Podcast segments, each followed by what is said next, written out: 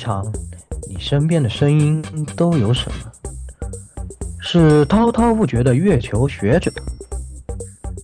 又到了我说书的时间，一拍惊堂木，是不可名状的猎奇生物，我又陷入了，是温婉可爱的纸片人老婆，我可以暖床求包养，是心如止水的大贤者。我就安静的入个猫，内心毫无波动。还是刚交的好哥们，你们又黑我。这些声音都在这里，与你谈天说地，请听 AR Live 常规节目。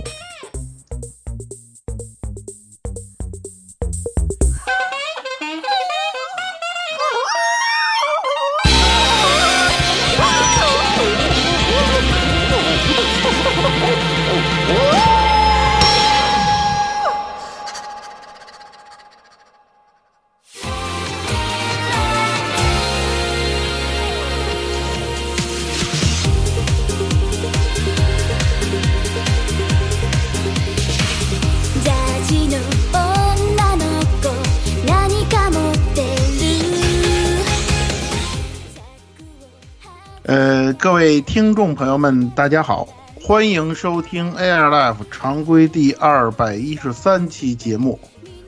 呃，我是这个最近一段时间琢磨着准备啊收重新收集一下目前那些单位的情况，准备再搞考虑着再搞一期这个迷惑行为大赏的老蔡啊。这看一看，最近一段时间，某些单位这个在疯作死的边缘疯狂试探呀，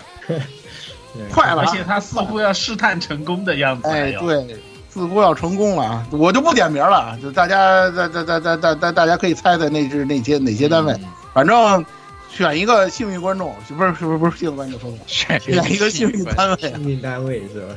对，吊路灯啊，对，做好准备啊！你们这些人啊，就是一个个都做好准备，开会。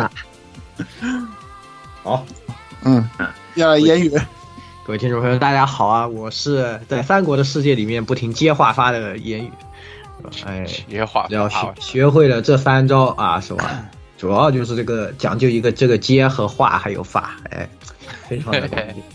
关键。你就是三国马宝三三国马宝国是吧？对，就差就差一把鞭子了，是吧？闪电五连鞭，我还是还是很好玩的这个卧龙啊，这手感是非常爽。它其实更像是一个怎么说呢？那个忍者这个忍龙组做的做做做的只狼啊，对，有点偏那个味道。它其实对，但是你实际玩还是和只狼还是挺不只是它一样的这个倾向方向比较像只狼，应该说对对对。它还是非常有人意思的。王人王我觉得他这个动作还是挺有意思的，大家都可以啊，我觉得喜欢这种题材或者喜欢这种动作游戏的啊，都可以来尝试一下。八块钱充一个 XGP 周一周一周会员，你就可以白嫖了，是的。好，来十六，只要八块钱。啊，大家好，这里是那个也也是在那个对吧？这个在三国里面跟这个跟跟跟关张结了义的十六爷宵爷，不对，等等，刘备呢？等等，刘备呢？刘备在，刘备和你老婆不知道去哪里了，对，就很危险，就很危险，这个事情很怪，好吧？等你们结局完了，你看你老老婆扶着刘备出来了，发生什么事了？发生什么事了？到底谁赢了，谁输了？这还不好说呢，对不对？对呀、哎，好的，就就就就他就要就要他大喊着你个大耳贼是吧？这个嗯，还是大家也可以去这个这看次还是还是挺还是就是剧情方面其实也还可以，这次就是而且那个他的那个就是中文配音啊，全中文配音，呃，还是很有感觉，还是挺有感觉的，还是蛮有感觉的，蛮好，这个东西做的蛮好的。嗯，欢迎大家来尝试啊。然后来下一个鸭子，哎，大家好啊！我是最近在就是该怎么说，呃，重新整理家内家内布置的火神之家啊，就是简单说就是呃，把客厅和餐厅重新做了一下布置啊，因为一方面是为了就是呃，可能还会有些时间以后才会发生的 off 会啊，另外一方面也算是给自己重新换一个心情吧，应该说啊。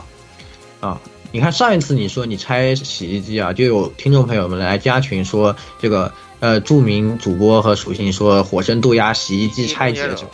呃，对对对，特别离谱，下一次怎么办？洗这个房间房间收拾者是吧？这个房间整理者，就是以后都是没关系每一期要下下下一期就可以换成乐高人了。我的靠，害怕这个逐渐逐渐变成了只是就是因为乐乐高就在家里面做布置的时候做点小东西很方便，然后我开启了就是两年没开的一盒树屋，可以 摆了两年然后没动。坏坏了坏了坏了！这个中年男性果然都喜欢这些东西啊，逃不开的逃不开的路啊，是吧？好，来接下来来老顾，嗨，对我就是你们都那个穿越回这个一千八百年前是吧？我穿越回七十年前的老顾啊，哎，我就是共产主义朋克战士啊，太太太猛了，你在？原子之心意思是吧？对，我在原子之心中化身为共产主义朋克特工是吧？你是那跟自己的，嗯你们都在找自己的貂蝉老婆是吧？然后我在找我的这个左手是吧？我的老婆已经嘎了，好吧？我的老婆已经嘎了，不好意思，难道 已经嘎了。那那那那那你的冰箱呢？不是还有冰箱吗，兄弟？你还有人冰箱啊！快醒醒！对，对，然而然而我的老婆其实，在双生五零里是吧？哎，因为那个冰箱嘛，我感觉，对，然后然后这个这个游戏里面最爆笑的吐槽就是看了我狂笑的是那个，它里面有一段那个坐电车的剧情，大家可以自己看的，有那个视频，那个卖票的那个机器人，太啊，我知道，我知道这个我，实在是那段剧情，中文配音刘伟辰老师配的巨好，一定要听中文配音，我听得快笑疯了，你知道吧？真正的苏联笑话，真正的苏联笑话，我对真受不了了，太逗了，实在是，好吧，一定要看一下，太好玩了这个游戏，好吧，啊，一定要玩。哦我这个我本来是一心等卧龙的，后来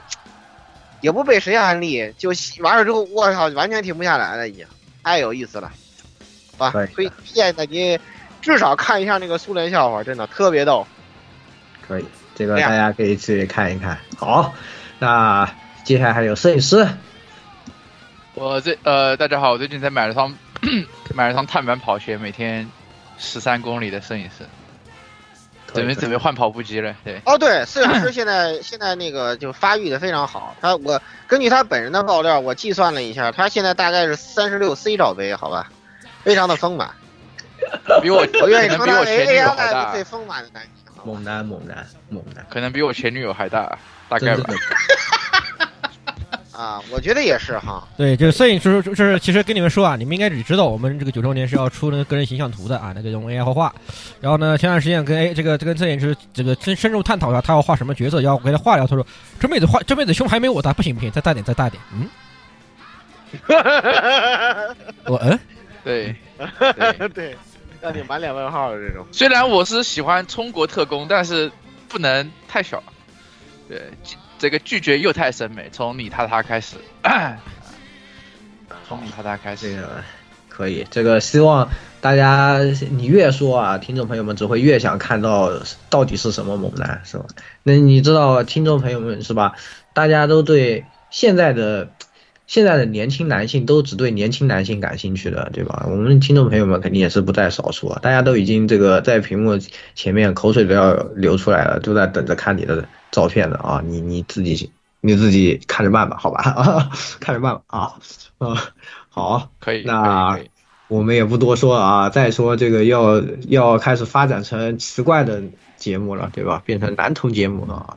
哎，那我们今天赶紧来回到一下正题。今天呢也是常规节目啊，但是呢，哎，同样呢是有一些话题要聊。哎，那么其实书接上次的常规节目，哎呀，太神秘了。我们这个常规节目和 SP 到底有什么意义呢？到底有什么意义呢？对吧？有时候我自己都怀疑，是吧？那也是啊，书接上回呢，我们也是讲了一些，嗯，这个动画公司的，就是他的一些老的动画的一些回顾整理啊。之前我们做过这个刚做的这样的一期，那这一次呢，正正巧啊，我们刚刚讲了啊一部呃经典名作《苍穹的法夫纳》，那么我们也就随着呢就想到了制作它的这个公司啊。对吧？这个帆船社啊，那也是一个非常老的这样的有历史的，也不算非常老，就是还是有一些历史的这样的一部一个动画公司呢。现在呢，虽然是已经消失在了啊这个历史的洪流之中啊，但是呢，它还是留下了非常多的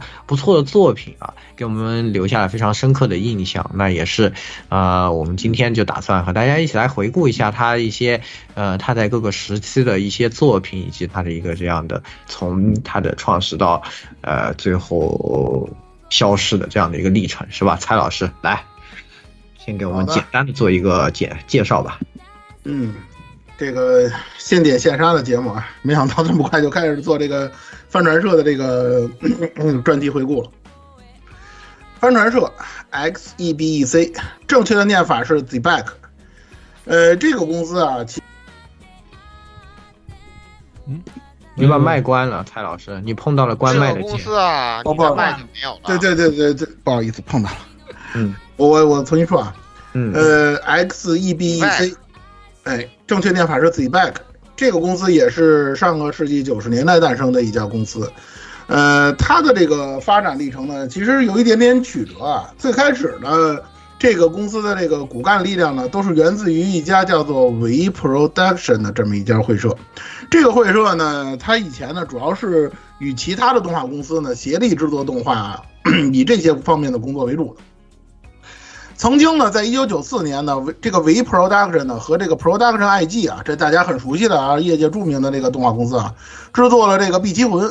之后呢，有鉴于它这个本身公司的一些问题啊，它原属于这个 V Production 的这个制片人下地致职，在这个 大家非常熟悉的这个非常有名气的这么一家公司，现在也活跃在日本业界的叫做 King Records，这个大家都知道，出唱片的。然后呢，以及这个刚才说的这个 production 这两家公司的这个作用下呢，呃，就以这个夏利智直为核心呢，和这个他这个原来公司的这个他的同事佐藤彻和这个语言信义这三个人，以这三个人为主的，呃，脱在脱离了这个为 production 之后，成立了这个呃帆我们大家知道的这个帆船社，然后呢，夏利智直呢是担任的社长，这个公司啊，从一开始。它诞生就和这个 Production IG 呢有这个千丝万缕的这么一个联系，很多人呢在这个印象中啊，对于这家公司呢，一直呢是认为它好像有点这个 Production IG 的这个子公司的这么一种感觉，有这种感觉是对的，因为它跟那个 P I 呃我们老叫 PIG 啊，这个 Production IG 啊关系确实非常的密切，然后呢。跟刚才我们说的这个 King Records 啊，包括这个小学馆呀，以及东京电视台的关系也比较密切，因为这些呢，在他这个成立的时候呢，都给他呢给予过支持。此后呢，他呢就是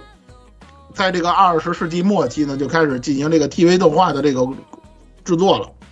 这个公司的这个出道作呢，对于很多国内的这个。呃，观众呢可能印象比较深，因为算是大家的童年了，也是大家了解也这个四驱车的这么一个主要的这么一个东西，就是这个四驱兄弟，它呢就是改编自小学馆的这个漫画的这么一个作品。然后呢，就是非常著名的，我们上期那个方面也说过啊，这个上个世纪九十年代的这个三大宅片之一的《机动战舰福子号》。呃，之后呢，它呢就开始了这个大规模的这个制作动画的这么一个过程。呃。帆船社呢，其实跟甘泽有一点非常类似的地方，就是它也是属于那种出道即巅峰的这种公司。你像那个福子号，我们不说了，像那个四驱兄弟啊，这都是非常有人气的作品。实际上，从这个时候开始啊，呃，帆船社的它的这个制作动画的这个方向就分为了两个方向，一个是原创动画，原创动画当中，尤其是它这个叫什么呀？原创的 SF 啊，原创的机器人激战类的这个动画呢？是他最重要的一个作品线，也是他的门面了。这个我们跟大家说过，发布那是他的这个震慑之宝嘛。所以说呢，他原创这块一直是非常受人瞩目的。然后呢，原创之外的改编部分呢，它又分为两条线。这两条线呢就比较有意思了啊。其中一条线呢，就是我们经常说的这个所谓卖肉的帆船社，就是他在这个新世纪啊，就是在这个呃我们之前所说的这个所谓的这个星之路三部曲之后呢，就是。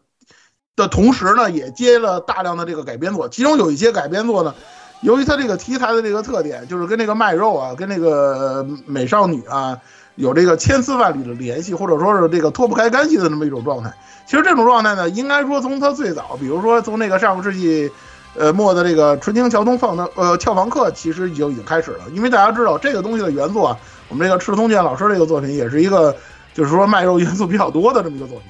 所以说呢，它有这么一个阶段，尤其那个阶段啊，它这个动画的这个制作监动画这个监督啊，又是那个又是那个专门喜欢画那类画风的那么一位监督。你在很多作品你会发现，他的这个画风虽然是不同作品，但是他画风特别相像。就在那段时间呢，他诞生了很多很多的卖肉向的改编作品。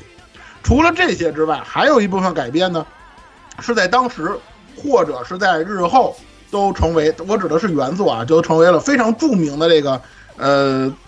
漫画啊，或者说是轻小说的这个作品的那种改编作，包括一些游戏也是。但是那部分改编作呢，实际上呢，就属于一种个怎么说呢，就是毁誉参半的那么一种状态了。因为有些处于这个大幅度的魔改，有一些呢在可能在制作方面，因为这个公司啊，它很长时间呢都是参与协力，或者说是协力的情况特别多，甚至有那个整部片子外包的这种情况都比非常多。所以说呢，属于一种怎么说呢，就是褒贬不一的这么一种状态吧。所以说，总体来讲呢，在改编这块儿，其实它的名气或者说对于这个公司的这个期待值呢，其实并不如原创的部分。但是呢，这还不是最关键的。这个最呃，在这个二十一世纪，尤其从零八年、零九年之后啊，这个帆船社的这个社内啊，动荡的情况是非常多的，然后经历了也是非常大的一些变化。尤其是一些商业作品上的失败，就像我刚才说的，那些改编作品并不能得到市场认可。所以说，这个公司呢，实际上呢，严格一点来说，从二零一零年以后一直处于一种下坡路的状态。所以说呢，但即使是这种状态之下呢，它还是诞生了我们之前说的发布呢后比后面那几季的作品。但是呢，即使是这样，也没有挽回这个公司的颓势，这是一件让人感觉非常遗憾的事情。于是呢，在这个二零一八年的时候。那个 IGPort 这家公司呢，决定呢，就是把这个整个这个帆船社的影像事业呢，传全全部转给 Celeste，而这个版权呢，保留在这个 IGPort 旗下。也就是说，我们之前说的这个 f a f 呢，是现在的等于说由 IGPort 来这个接管了。所以呢，最后呢，到这个二零，最后到这个二零一九年呢，整个这个帆船社呢，就走向了法人主体消灭啊，整个公司消失了这么一个。呃，比较让人唏嘘的这么一个结局吧。总体来说呢，从时间的角度上讲呢，呃，帆船社呢，大概经历的阶段呢，就是首先就是二十一世纪之前嘛，二十世纪九十年代相对辉煌的时期。然后呢，二十一世纪呢，大概从大概以刚才咱们说的这个二零零九年为界，二零零九年之前呢，它还是推出了不少优秀作品的。然后呢，从二零零九年之后到它消灭为止呢。呃，除了发富呢之外呢，实际上呢，能够拿得出手的相当经典的作品，或者说能够那个给大家带带来深刻印象和那个非常高人气的作品呢，并不是很多。这个大概就是帆船社整个公司的这么一个历史。我们今天的这个节目呢，会把这段这三个阶段吧，就说是这三个阶段发呃那个帆船社的作品呢，都会给大家做一个简单的回顾。当然了，他的作品比较多，而且这个公司呢，经常跟其他公司协力。如果你要是去看帆船社的这个作品，或者说看他的履历表呢，你会看见非常的复杂，跟其他的一些会社呢交叉的作品也比较多。这次呢，我们主要呢跟大家探讨的呢，还是帆船社以他公司就是说为核心为主的这些制作的作品，他协力的那些呢，我们就不提了。如果是其他，如果以后还有别的，以后别的机会呢，再提到这个主作的那些公司的时候，如果能提到帆船社呢，我们可能还会提两句。差不多就是今天的这个这期节目的这个整体的这么一个架构。好吧，好的，那也是感谢蔡老师的介绍。那首先呢，我们就先从第一个阶段来，哎，来聊一聊那个时候的一些早作品，就是他比较早期的，因为他。呃，基本上从九五年开始制作第一部作品以后呢，其实到两千年这段阶段呢，是就像蔡老师说的，基本上是一个出道即巅峰的感觉。那在这些年之间呢，他的这个作品啊，基本上大家看到，嗯，他的列表的话，都会发现每一部作品基本上都是你能够叫得上名字，你都会有机会会看过，而且会留下印象的非常优秀的作品啊。尤其呢，还有一些呃作品呢，也算是对我们这一代人的童年影响比较大的作品。是吧？所以说呢，也是从先从这个阶段来聊一聊啊。那第一部来到的片子，也就是一九九六年开始播放的这个《四驱兄弟》是吧？暴走兄弟，Let's Go。那其实实际上这个系列是分成了三部播放的，它在呃一九九六年播放第一季是播了一整年的这个呃第一部啊。这个暴走兄弟 Let's Go 以后呢，其实在呃之后呃。他在一九九七年呢，他又继续播放了他的续作《这个暴走兄弟 Let's Go WGP》，然后呢，再在九八年又播放了他的第三部的这个续作《暴走兄弟 Let's Go Max》。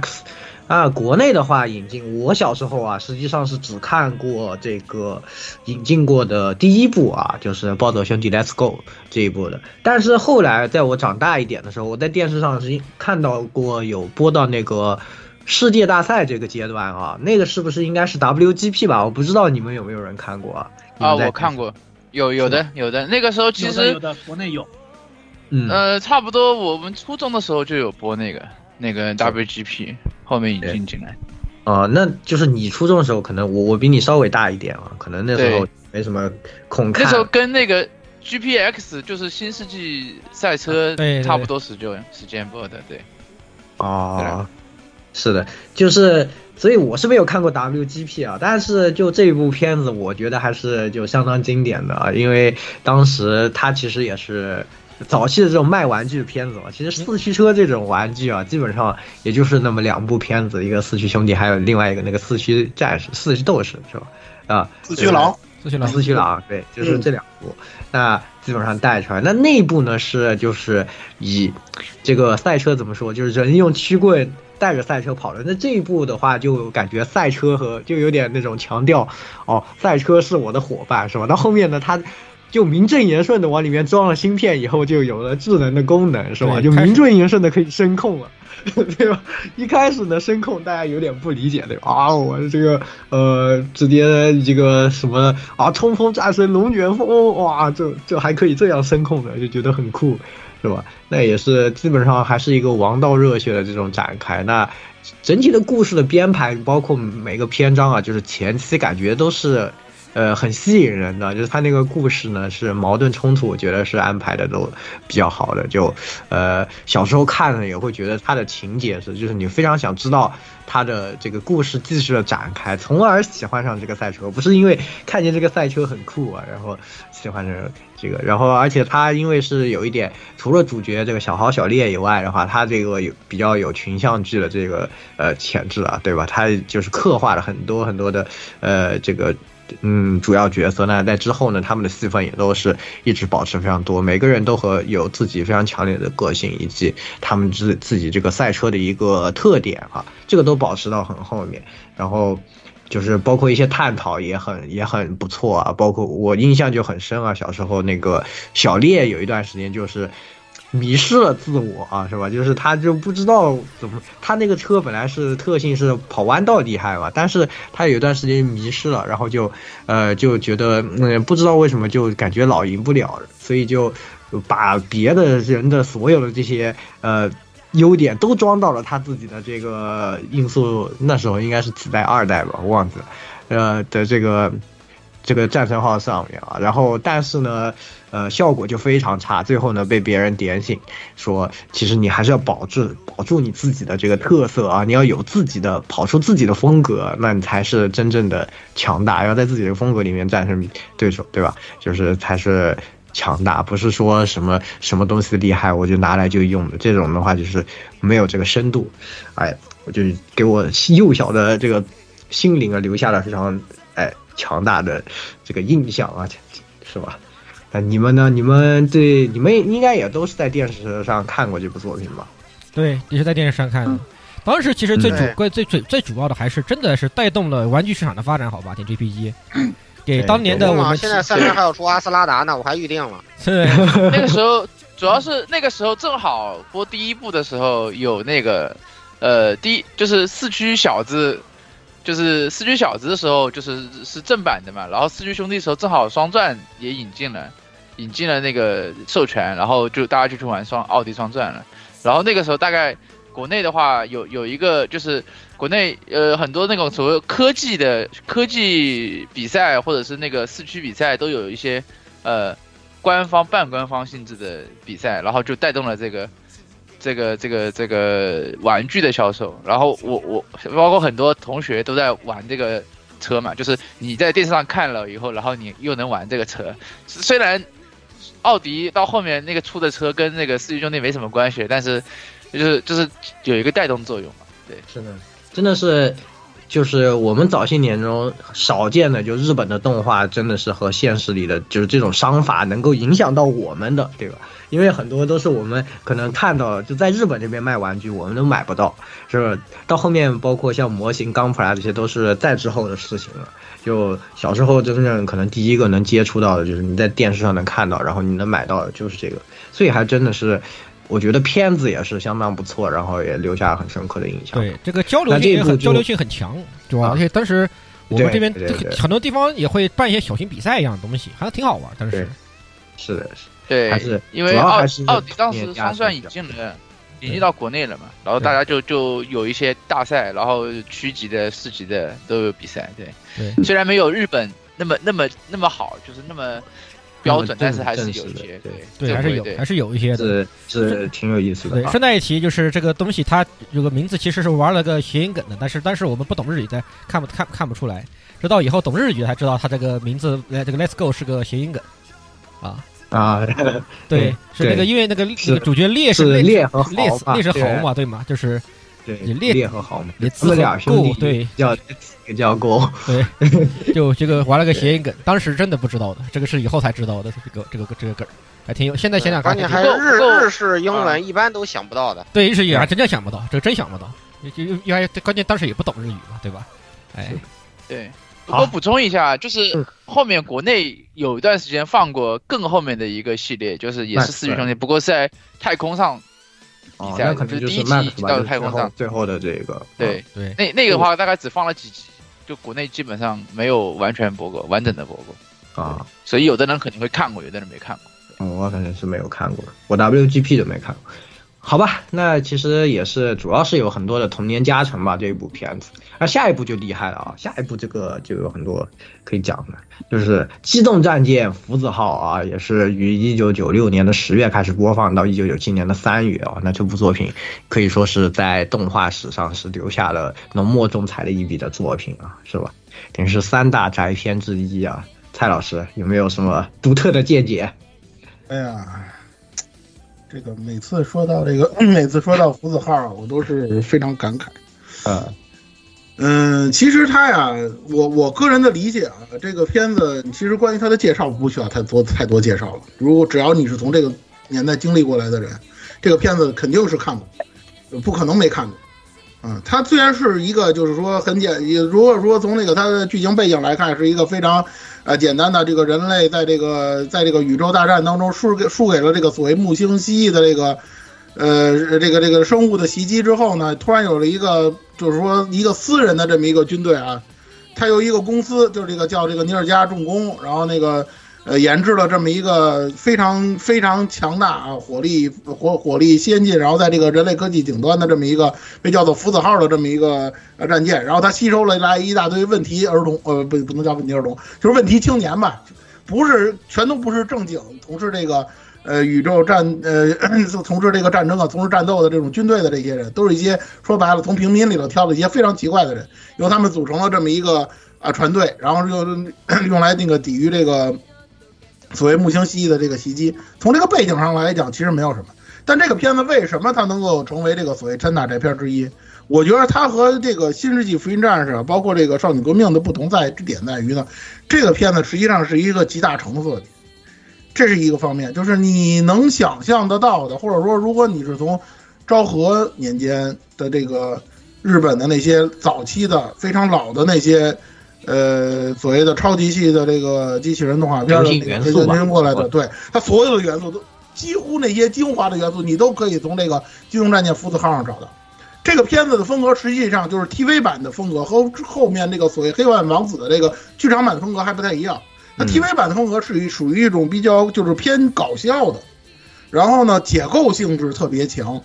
充满了各种，就像刚才说的，充满了各种这个老的萝卜片儿啊，这种所谓的这种，呃，对，热热热热热热血热血热血激战片的这个梗儿的这么一个作品。我我打个不恰当的比方啊，你看这个动画，如果你是有这方面的了解或者是阅历的人来讲，你看这个《机动战舰福子号》的感觉，就好像是你在看那个《武林外传》的那种感觉，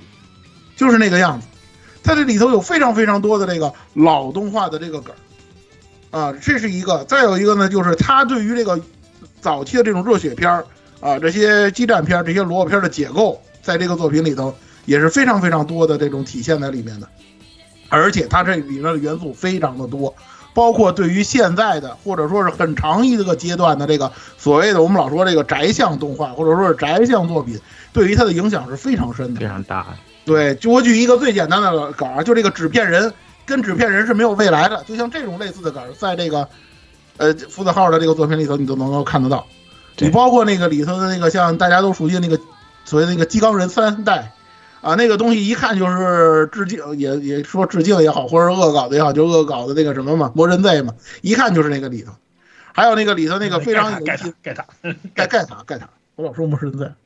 对不起，那个，然后就是那个大家熟悉的那个凯，那个那个角色，他死的那个那个那个非常匪夷所思的那种死法，就被一个那个那个不知名的都没怎么见不露过脸的对路人给给弄死的那个。这个如果你玩，如果你看过《鸟人战队》的话，你一定知道这个梗是怎么来的。就类似这样的东西非常非常的多，你知道吧？其实我说句实话啊，这个片子你放在现在啊，二零二三年的这个角度来讲，它跟《发福那还不太一样的，就是这个片子我都不太建议。年轻的观众们，你们去补这个片儿，因为这个片儿，如果有些梗你看不懂的话，你真的是体会不到这个作品的良苦用心。它真的是一种所谓说用这种欢声笑语给你做出了一个非常让人唏嘘的悲剧的这么一种感觉。尤其 TV 版是非常明显的，相对来讲呢，那个剧场版可能还稍微严肃一点，还是比较贴合于整个这个作品相对这个就是比较悲剧的这么一个氛围的。但是它的那个，但是它它那个剧场版等于说是属于那种气氛的那个渲染的比较好，但是 TV 版真的是一个解构性质非常非常强的那种作品，啊，那个所以说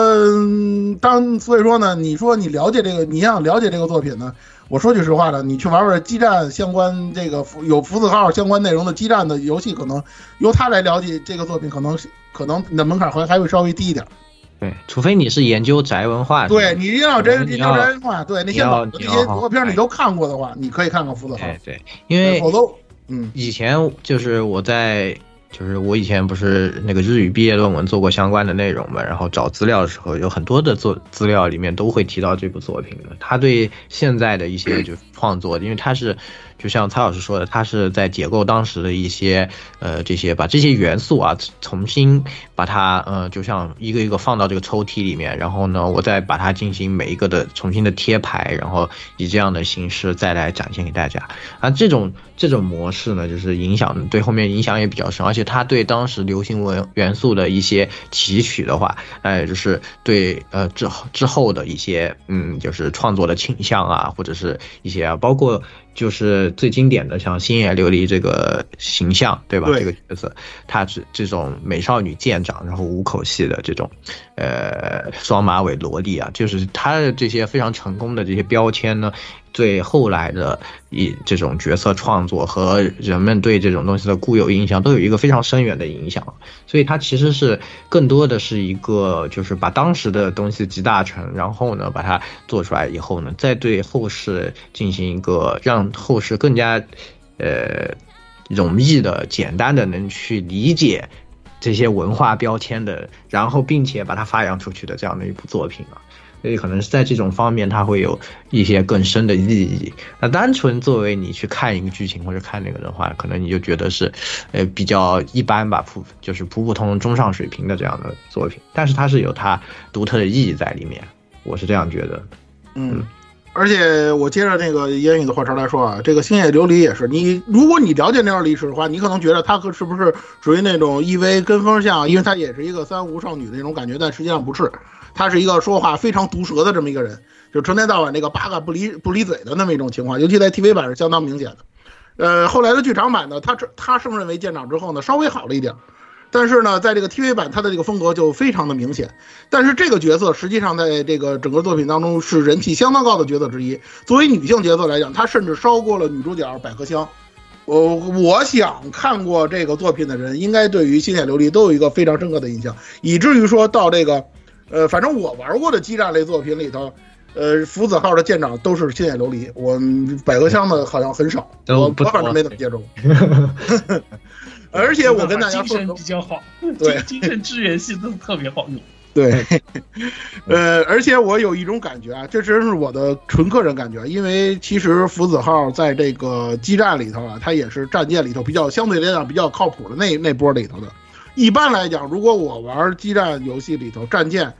呃，是福子号的话，那我肯定是拿它来做主力的。而且每次看到福子号的时候，我都有一种莫名的非常安心的那么一种感觉。我不知道各位玩过激战的人，对激战有了解的人，对于战舰这块是不是有什么有什么，就是对对于这个福子号有什么更深的印象没有？确包括实是对比比白色木马什么的可强多了。那可那 可强多了。是激战里面就是它的那个搭载机 S 巴利斯的话呢，就就是出了这个攻略范围以后，就开始不停的给你响。对，就比较菜，但是这它本体是非常强力的，对吧？你就先看看，就不像某个左舷弹幕永远都博的那个舰长，对吧？他这个战舰本身就不太行，不能怪他的左舷的弹幕，我觉得，是吧？对，科技含量都不一样，好吧？你要这样想，对不对？哎，确实，哎，这个毕竟波色子是吧？波色子跳跃，波色子跳跃，波色子隐形，而且后期还有，而且而且他而且他还而且他有盾，他有他是有他是有盾的，兄弟，兄弟，他是有护照的，相转移盾嘛，他有相转移护盾，而且最重要是带上 Y 单元以后特别强，对，精神精神又好用。炮的炮炮，这个主炮威力也比那个隔壁那个那个那个什么东西要高了，要不知道高到哪里去了，对不对？哎、那真是比不了，对啊？是吧？所以真的是吧，就还是这个作品本身呢，真的是对后世影响也非常大。啊、当然，它的现在也是被，当然它的其他集体就只有就基本上只有黑百合能拿能拖出来用，别的都是啊东西黑百合还是还可以吧，其他就其他就就是杂兵机性能跟 V 的大姐姐们是差不多的。对对对，多拖剧场版的吧。凑个数啊，就是单纯凑个数，单纯凑个数才能对对，只能用爱补正。虽然每虽然每次都是都他们都还基本上每一座如果有出场的话，都有个合体技啊，对吧？这个小型合体技，但是实际上并不并并并不能提高他们在我们这个对吧这个自自机里面的地位，没有办法，很可惜。我还挺喜欢用的，他们这个连队，因哎为可以连放三次，可以，尤其在覆盖范围内。你一恩又无限，然后你可以连放这个合体技，就伤害其实很爆炸的。确实啊，好的，那其实也是关于它，其实有真的是可以说的特别特别多，我们就不再展开了。那也是在前期呢，帆船社就给大家带来了这样的，都是啊，这个口碑也比较好啊，然后感觉经济效益也是相对来说不错的这种片子啊。然后在之后呢，首先是有一部这个。叫 Zoido，Zoido 是这个机兽新世纪，这个其实在国内好像看的人会比较少吧，我是没有看过啊。但是我的日本朋友们他们都特别特别喜欢这个系列啊，他们都对这个印象非常非常深，感觉也是当时可能影响比较大。然后它的玩具好像也是也是卖的很好很好的样子啊。啊，这个我就因为简简单吧，作为一个胶老，简单说一下，就是这个 Zoido 啊，国内也叫索斯机械兽这个系列。就是呃，它是这个塔卡拉出的这个东西，首先可以先提醒一句是，所以就是它作为一个玩具的这个属性的话就特别强，而且在日本这边的话呢，这种比较廉价的，然后就是呃以前老的时候还喜欢用这种呃电动和发条的这种作为这个动力源，可以自行行走，甚至展开一些武装形态的这种类型的这个玩具特别多，哪怕是到现在了，就是。索斯机械兽在日本其实影响力都还是很大的，呃，而且呃，撇开就是说这种成品系，就是已经可以就是发条玩具这一个系列的话呢，其实兽屋也有出就是索斯机械兽的拼装这个系列，而且虽然就是呃出的频率不高，但是的话呢，其实每一个做每一个产品的话呢，都是算是呃 PG 级别的这种很精细的产品。呃，在焦导里面评价就是，虽然很多人可能没有看过索斯机械兽，但是其实对于它的这个评价都很高。而且，呃，就是由这个翻唱社来做的动画，也是当年少见的，就是呃大量 3D 来参与制作的这个一部动画，当时是属于，而且因为当时索斯机器兽好像我记得有一部是临时长牙师的，主角的那台长牙师是可以进行这个几套武装之间的换装，所以 3D 的这个表情上面对于这一部分的这个有很高的这个加分项啊。哦，是的，反正感觉现在在日本里也是呼声很高的一部作品，也是比较经典了。那在这个这个也是在一九九九年啊开始播出的，然后呢同时期啊就在就它是九九年九月份开始播啊，它是之后的一个月十月份呢，它又播了一部片子啊，虽然是可能不是那么有名，但是呢还是非常有意思的片子，就是《地球防卫企业大铁卫》啊，那这部这个呢可能很多朋友啊是通过这个激战 Z 二。啊，认识的这我这个 这个机体啊，对对对，因为 Z 二是 Z Z 二是首餐嘛，是大铁卫的首餐。对对对，它真的是非常有用。其实我自己也是啊，我是因为玩了 Z 二以后，我去看了这个动画，我发现这个动画真的非常有意思啊。就是它也是怎么说呢，上班族机器人是吧？这个超级系不是很超级啊，这个就是纸糊的一个，对吧？就很有日本的那种特色，就是我们要表面做的非常的啊。这个拿上去项目交差必须要非常的气派啊，但是里面呢，其实啊都是空空铁壳是吧？最后有一小个这个驾驶舱这样的一个感觉啊，非常的有意思。但是呢，即使是这样，他还是完成了超级系的任务啊，是吧？这个啊，不断的在和啊这个完全。就是完全不像这个真实世世界里面出现的啊敌人们不停的战斗，然后这个呃也是有一些这种非常爆笑的，因为主角是这个就是什么公务员的身份嘛，是吧？就是不是公务员，都不叫公务员，只是公司上班是上班族。对，萨拉利曼好吧，是萨拉利曼身份啊，就呃形成了一个非常好的这种反差，以及就是他其实通过这个呃就是侧面在讲一些包括像职场啊或者这些的一些事情，把它把这些内容呢套到了一个超级机器人的动画里面，形成了一个非常有意思的这种混合吧。所以当时我看这个动画，我还是觉得，哎，真的是那时候的这种超级机器人动画就很有想法啊，就是 什么点子都有一些，然后还弄得挺好的，挺有意思的，就这种感觉啊。嗯，不知道你们有没有看过动画的感觉怎么样？我觉得就是怎么形容，就是其实结合前面的机动战舰福字号，就是我觉得帆船社特别喜欢，就是拿这个普通会社人，然后折射进这个故事里面来讲这些，就是虽然你看着是一个。就是科幻系的这种一个背景，但是的话，其实里面很多是折射到现实里面，现实的这种上班族文化或者上班族境遇在里面混合在一起，所以就很多人看了以后就会有莫名的这种共鸣感在里面。这种片，对对对，真的是很有意思，因为他主角本身上班族，然后面面临很多。就是 上班族都有这个问题，但是他其实内心还是一个很喜欢这种热血机器人，然后又有这种机会，对吧？就是他自己的这个性格又非常适合这个事情，但是呢，他又不得不在就是其他的部分呢，又必须要呃完成一个上班，就是去面对那个上班族必须要面对的那些问题啊。然后这些东西合在一起呢，就使得这个主角呢也显得非常的可爱啊，就好像是每个人这个都会。会能和他有这种一个共鸣的感觉啊，真的是非常有意思。所以虽然这部作品就可能知名度不是特别高，但是我觉得还是就是怎么说，如果大家没有看过或者喜欢超级机器人的朋友没有看过错过了，那一定要去看一下啊！就真的是非常有意思的一部动画，是吧？好，那如果没有其他的，我们就进入下一个阶段。下一个阶段的话，就是首先我们讲了啊，它从九五年到两千年啊，其实都是给我们带来了很多很多这个很出色的作品。那到了两千年之后呢，可以说是进入了一个稳定期吧。那这时候呢，也就像我们最开始介绍的时候呢，它已经是呃分成了几条线啊，是吧？就是我们嗯分几个几个几个赛道吧，对吧？首先是哎突然开辟了这个卖肉的赛道啊，这个赛道其实他们。做的还还还挺好的，因为有强的，而且而且有些对对很快很开创性的作品的这种对对很厉害的作品啊，都是出自他们之手啊。对吧？那这个我们就先来聊聊这条线啊。那这条线首先就要说到这个两千年的这个经典神作啊，《纯情房东俏房客》是吧？这个拉维希娜，这个怎么讲？来，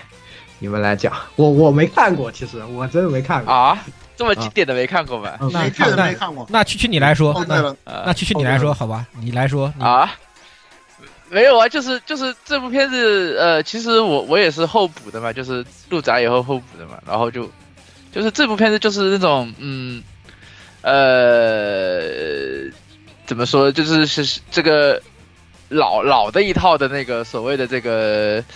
呃一男多女，然后整点那种整蛊整蛊类型的那种片子，其实我觉得还是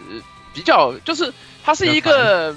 传统的那种那种。搞笑。首先，我跟你说，他的年代，这个可不，这个在当时可不是老一套。后宫这个东西就是赤松健给玩开掉的。我是说，从从现在的角度，呃，如果说发扬光大，他应该算是发扬光大的，就是对玩开后宫这个概念最早是从哪儿来的？我简单说一句，就是就是从那个，这是从那个《天地无用》OVA 开始的，《天地无用》那个那个巨大的 IP 啊。这个这这个是这是我不不敢触碰的一个天地天地无用，天地无用在国内还播过，这是很离谱的一件事。都都播都 哎，他还播过，是没错。然后呢，呃，那个拉夫希呢是这个大家都知道，赤松健老师的这个最应该是他最早在国内为为这个漫为在为这个爱好者所熟知的这么一部作品吧。他这个东西其实本身剧情也没有什么，也是很经典的嘛，就是那个所谓的那个约定啊，一起考上的东大的这个约定。但是呢，那个主角葡萄井太阳实在是不争气，就是就是属于那种犯禁的那种感觉。然后呢，那个那个时候很很很传统的一套梗，对，对很传统的一套流程。这个这个约定这个东西是比较传统的，但是里面的剧情确实非常的劲爆，因为其实它里边塑造的那几位女孩儿啊，就包括这个成乃川濑流啊，包括这个这个这个谁啊，素子啊，像那个卡欧拉啊，包括啊，是不是包括千云忍这些角色，实际上他。体现了就是各种各样的性格，各种各样的这种这种这种这种这种风格的这个女孩子在这里头的这种那个表现是非常多的。然后呢，她有很多跟那个男主呃跟男主角葡萄井太郎的这个互动的那些内容，当然了，也有一些涉及主线的内容。但是动画版啊，就是动画版的这个《纯情强放呃这个《Love Hina》，它后半期的内容，因为基本上是原创或者说是魔改的地方非常的多，所以说它跟原作的偏差其实很大的。反而是后来就是说，就零零年以后推出的那个那几集的 OVA 是比较贴近原作的，这就造成了一个什么样的后果呢？就是待会儿我们说魔法老师也会提到这个事儿，就是赤松健老师的这个作品啊，只要一动画化就魔改，次次都魔改，只有魔改程度大与魔改程度小的这样的一个区别，没有一然后 OVA 又正常了，OVA 这又是正常的，对，没错，对嗯，对，所以说呢，这个事儿就非常的尴尬，我也不知道是为什么。反正那个赤松健老师现在也从政了，他要不，他现在虽然总是说一些关于借鉴话题的问题，但是像这种样的作品，可能以后也咱们有很少能够，很少再能看到这样的作品。本身现在这个时代也不是流行后宫作品的时代了，所以说呢，如果你要说想了解这个，想看看这个后宫作品，因为它本身来讲，拉夫现在还是属于那种相对搞笑、偏搞笑内容比较多的。呃，所以说呢，你如果你要说想了解一下这个后宫类的作品呢，呃，看看这部作品还是不错的。包括它里头一些梗儿，也有一些梗儿是流传到后世的，就是很多作品，这个你不光是这个后宫作品啊，就是有一些所谓的卖肉向作品，或者是美少女比较多的那种类型的作品，它有很多致敬这个 Love hit 的这个内容。啊，它就这就是形成一种那种定式，对，有一些定之后大家都制的东西对吧？就啊，比如说幸运色狼，这个就是啊，对，对这几个，啊你真别说，这几个老师喜欢这几个的老师，好多都在帆帆船社下面动画化，是吧对？帆船社对就是这这一块的老手。顺顺便一提啊，就是还可以扯到一点，就是我们上一期讲法芙娜这个事情，就是，呃，当年就是刚之前我们说到过，就是这个《机动战舰福字号》就是相关的版权，这个是拿在大岳俊伦的手里面。呃，大岳俊伦当年就是把赤松健连线给帆船社的中间人，但是在后面就是同时在做法芙娜的时候，因为人手抽去做法芙娜了，人手不够做魔法老师，当时，然后魔法老师狂崩。然后这个事情也直接导致了大岳俊伦后面不愿意接着把这个《机动战舰》的版权放给帆船社做后续。对，后来差点对簿公堂嘛，就是到就到那种程度了。对，你现在你现在去问，对，对你现在去问佐藤龙兄这版权是怎么回事，他可能都说不清楚。所以现在就是这么一种东西，你知道吧？当然了，这个东西还不是，就是说，就是说刚才说了，就这个赤松健老师的这个作品的改编还不是最离谱的。呃，接下来要说的就是魔法老师这个。也也是也是赤松健老师的下一部作品，改的妈都不认识了，已经。对，这个真的跟原作有关系。不认识，那是第二。而且魔法老这一部是好几部，然后第二第第一部还正常点，第二部就是 又从从头开始讲，然后然后就开始新房那儿，新房那原就是对，就是我原作粉丝。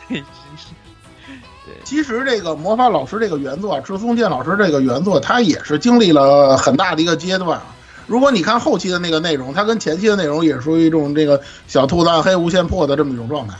你要看最开始啊，就是因为我当初还真是先从漫画开始看起的，就是拉维辛的完结之后开始看那个呃赤松健老师的漫画，我真的是从漫画看起的。你看是他最开始的设定啊，很多地方其实是在致敬，你说是致敬或者或或者说是跟风蹭这个 这个这个哈利波特的这个热度啊，你你能看得出来，它有很大程度上是在。有这个方面倾向的这么一个内容，但是你到了后面就发现这个东西就越来越离谱。从人设开始嘛，就，感觉就是他就知道就是感觉对日式的哈利波特的那种调调，然后但到后面的话他就，对他就跟哈利波特一样越写越飞了。哈利波特也是写到后面越写越飞，然后他这个也越写越飞，他就到那个武斗武斗大会这这片就没法看了，这边就跟那个少年漫差不太多了，就是王道的少年漫，对，就变成了一个。因为这个对，因为这个帆船社呀，它改编这个动画改编的特别特别的早啊，所以说呢，有点这个追上漫画进度的那样一种感觉了，所以他在 TV 版原创了一个非常让人匪夷所思的这么一个结局，就差点把那个女主角给写死了，就到这种程度。所以说这个事儿呢，怎么说呢？可以说是某种意义上来说是赤松健老师作品的一个改编的巨大失败。可能也给这个以后啊，这个这个这个帆船社改编作品留下了一个伏笔。但那个阶段，我好像我记得当初跟大家讨论过，就那个阶段啊，其实动画改编漫画啊，都挺喜欢在后边里头原创一些内容的。有客观的原因，比如说连载追上连载了，或者说是连载跟不上了；还有一些呢，就就就就就特立独行的，一定要在动画里头讲一些跟漫画不同的东西。那个时候就特别流行这么改。所以说呢，魔法老师呢，其实也没。突出到那种程度，就是让人感觉到是一个非常平庸的那种改编。当然了，他还是给大家留下了很多经典的东西，比如说他那个主题曲，那个主题曲后来还用到了 UQ 的那个片头曲。这个咱们在之前那个新闻讨论也说过。但是谁也没有想到，魔法老师等第二季给了那个 Shaft 之后，他改的更离谱，就是从那个头一个月，就是那个聂吉进入学校前一个月，头一个月之后，他开始改，改的那些内容，就整个这片就成了一个电波片了。不是这这片最过分的是那个剧场版，金房做那个剧场版，大家最想看的大乱斗部分，结果给一比就带过去了，太崩溃了。那个那个到现在为止，我也不知道那个卓博卡普拉是个到底是个什么玩意儿。这个 Shaft 是不是做那个向阳素描做的太上瘾了，把那什么玩意儿就直接搬过来用了？我都我都不知道这种感觉。所以说你跟那个比起来，其实这个帆船社。这个动画它因为它是半年，呃，它是呃它是半年番嘛，它上半年的那就是头一季度的那个部分还算相对正常一点，所以这个呃很尴尬的这么一个作品吧，反正我的感觉就是这个样子。其实现在看的话，确实作画也确实是比较尴尬。对，没办法，真的是的。反正那时候改编作品，我们等会儿还要聊到很多，我们到时候再一并再来讲一讲，是吧？对，主要是楚东健老师那时候特别不满，就是对于这个作品的改编特别不满。但是我很想他听听他对 Shaft 改编的看法。只能说，我只我只能说，Shaft 真的是究极的云究极的云作粉碎机点 GPG，太粉太粉碎了，怎么扔进去都变成不一样的，也就是也只必须得电波对对阵了才能。他他还是他还是只提供了一个非常优秀的 OP，八个人唱的八段的 OP 啊，可能是我知道的史史上最长的 TV 版呃那个 OP OP 歌了。八段，然后那个这个片子后来也用到 UQ 了，是 UQ 的 OVA 第一话里头的片尾，啊，如果你们要是还有时间看看 UQ 的话，可能能能能听到这两首主题歌啊，就这些，这这这这太绝了，我跟你。那这个也算是赤松健老师的一个继续展开吧。那说到。赤松健老师是吧？我们回到这个卖肉的这个路线上来，那就有另外一部一一个老师，我们不得不提的，对不对？对，幸运色狼最最最大的高手哈，这个对呃，石吹健太郎老师啊，这个他的《Two Love》啊，也是呢，在也是由帆船社改编的动画，也它也是在这个就其实比较晚，是在零八年开始播的吧，好像是，嗯，然后就也算是这个就也很经典了，对吧？这个这个老师的作品，我，你们老师的粉丝赶紧出来讲讲。老顾不是特别喜欢《Two Love》，哎呀，《，Two Love》这个作品，其实我们都说过很多次了，是吧？这个先先不说那个什么吧，这个这应这这应该是一个怎么说呢？这个女一号存在感最稀薄的一个动画啊。顾松瑶早期黑历史，主要是有小姨子当时。对，就 这个梦梦嘛而且关键是后来大家的而且关键是这个全都放在风气爱生那个角色上，人气上面也是非常明显啊！我不多的不说，你在一些很奇怪的一些同人作品里面，你会发现这个女主角女主角的同人同人作品的数量大幅的低于其他几位女性角色就是的数量。要么是要么是妹妹，要么是梦梦，要么是这个小爱暗影，反对正就没有没有对，就没有女主的事儿。还有金金色暗影嘛，他俩最多。哎，对，还金色暗影，对跟那个金色之暗，他俩最多是。暗影吧？对，要么就是委员长，反正就没有女主角，就是很怪。某种成某种意义上也是这种作品的成功，是吗？说明女主角大家养对成方法，对对对，就大家都记住了，是吧？这印象都很深刻啊。这除了正牌女主记不住了，对，除了正牌女主没大家没什么印象。嗯，对的，这这这这这也是一个槽点很大的一个事情。我动画的动画表现，其实我没有看这个的动画，动画的表现不，过，动画做的非常好，质量非常高，但是各季之间这个表现有一定有一定的出入，嗯，而且到后面就已经基本上专注于色狼剧情了。对，然后就是就是离神疯狂的在被被殴打，被后宫后宫各种殴打，对，呃对，基本呈现都是都是这些内容。然后然后大家以各种的方式一秒白给，就是已经懒得写过程了，我们先白给了，然后我们再。然后我们再，然后我再描写一下白给之后的剧情，好吧？就先先简单上个结果，我们不跳过过程，直接给结果。对，我们先白给啊，然后我们再去，然后我们再决定他白给了之后做做出了哪些行为，呃，实在是让我感到特别的钦佩。我操！动画里面的离神摔真的是摔出摔出特色，摔出了风度。我只能这么说，真的 啊，对，离神摔是离神之所以封神一个最主要的一个原因嘛，就是他不管怎么摔，就一定是奔着下三路。很而且精准的一定是摔摔到位了，对，他就给你摔到位了，摔出一步摔到位，摔出特色，摔出水平，对，摔到位。对，而且还会因为各种原因，比如说他被金色之爱打飞了，然后然后然后转手就就飞到了班长的那裙子下头，就是类似于这个样子的。啊，对，然后手再摸到一个不能摸的地方，对。对，然后手再摸到一个不能说这不能摸的地方，然后然后再引发了各种那什么事情，这就是。这就所谓幸运色狼是就是就是这么来的嘛，然后然后大家都在说，哎呀，你不要解释啦，是吧？然后每次色狼都要说一句，哎呀，你听我解释啊，然后就是你不要解释了，你解释什么呀？然后就然后就把他打飞，然后就是一直重复这样的，而且在后面进 OV 化之后，对吧？这个为什么梦梦的人气那么高呢？他这个做的非常到位，好吧？你一头开就，是吧？这个 OVA 直接哦，是吧？对。哇，那个剧情可以说真是风气。虽然说这个是吧，我还在想这个这个风起爱生后面能去配这个日本日本历史上尺度最大的剧场版，是不是跟这个片子的表现是有关系的？都是有水平的好。对，就跟主打彩奈就觉得配完爱上姐姐之后就没有什么做不到的事情。我感觉风起爱生是不是也配完梦梦之后，觉得自己就没有什么做不到的事情？是，类似于这样一种哎逻辑上的关系。对，也是。哎，所以其实它还是很经典啊，就也是贡献了很多后面的这种，就是一些梗啊，或者是就类似的作品里有很多像致敬他的一些一些内容啊，也是一个很比较经典的这个东西。然后其实，在同期还有一部就是《我的狐仙女友》啊，对吧？其实它是秃老的动画同期播放，那也是一个。当时比较经典的卖肉片就，呃，虽然就女主角比较少一点啊，然后就是也比较写的也比较露骨。嗯，当时那个他改编的小说吧，就是那时候有一有一一个系列轻小说，就就是走这个路线的，估计也是怎么说呢？还是就就是就还是离不开前面我们说的那那些作品的影响，对吧？包括像石锤老师在漫画界的一个成功啊，包括赤松健老师是吧？这些早些年啊，还有一些很多很多这些类似的作品啊。有一说一，这个我的狐仙女友多少有点就是当时人这个人的第一次那个看到的那个对吧？小孩开大车，哎，对对对对吧？对吧？对，就是女就是女主女一号比较强势的那种，对对对，那阵儿比较流行那样的。比较流行，而且关键是，啊对，而且确实这个男主也比较，确实也比较小，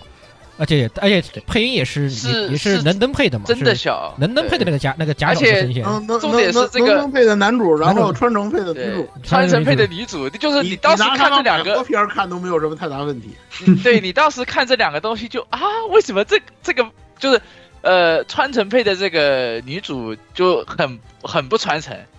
然后能登配的女主就挺能登的，就就是那种感觉就就因为因怪怪为那个对，因为那个那个年代已经开始对川城的固有印象都是 Saber 那个印象了，这个林家对对差不多了。他甚至在那个动画里还有一些抖抖 M 的内容，就是那个能登要揍川城的屁股，就就就这这这种剧情都在就是那个就是那个时候你你就会觉得这个片子能播吗？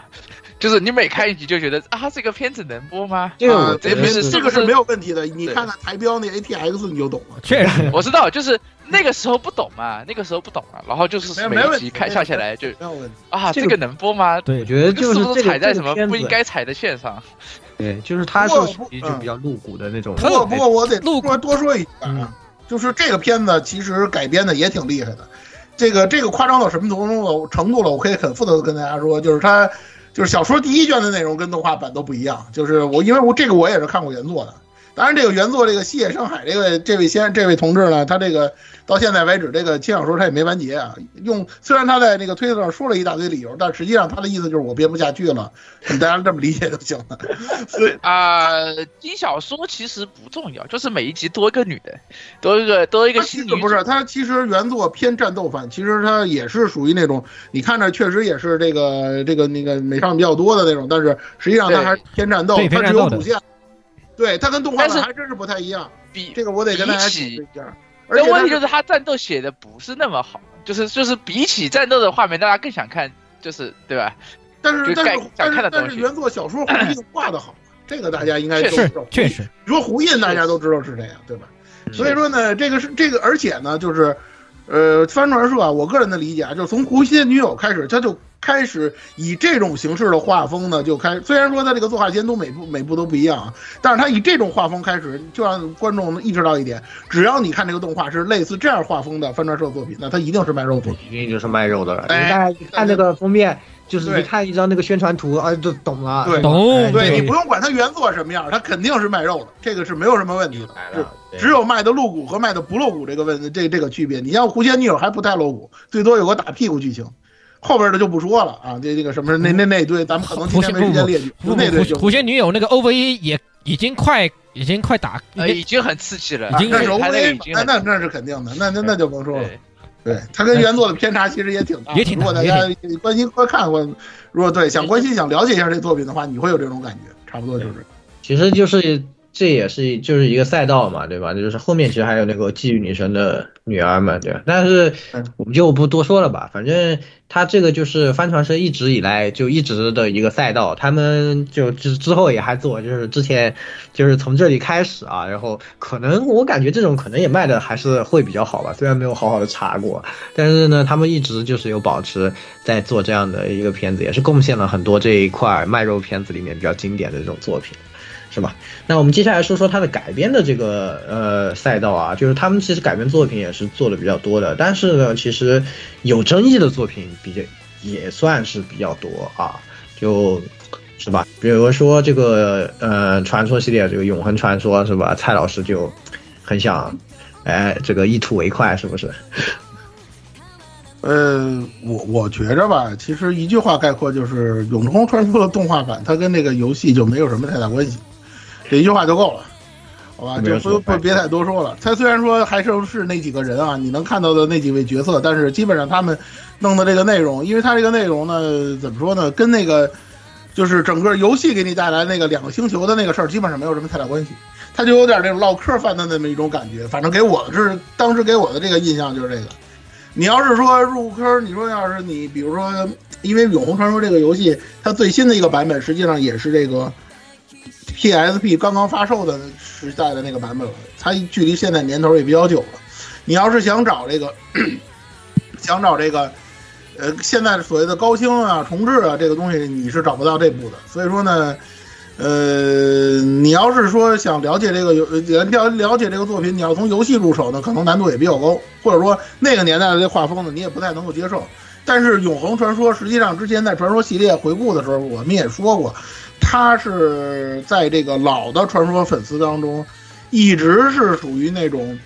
呼声比较高，就是希望能够重置啊复，哪怕复刻也可以啊，就是重置也好，复制也好，反正让他从高清化重做的这个呼声一直特别高，甚至比最近出的那个。让人怎么多半差评的这个《仙乐传说》比他的这个呼声还要更高一些。嗯，就因为那个时候，因为这个游戏的系统，当时我们以前跟大家说过，作为二 D 传说，实际上我们来讲，它已经达到了一种非常高的这么一种境界了。尤其作为一个传说系列游戏，它有那么高的呃自由度，这个都是当时的这个玩家所很难想象到的。整体来讲，也是一个相对来讲偏硬核的一个传说类游戏，跟现在的传说有很大的区别。至于一个这个动画版啊，我说句实话，看不看两可。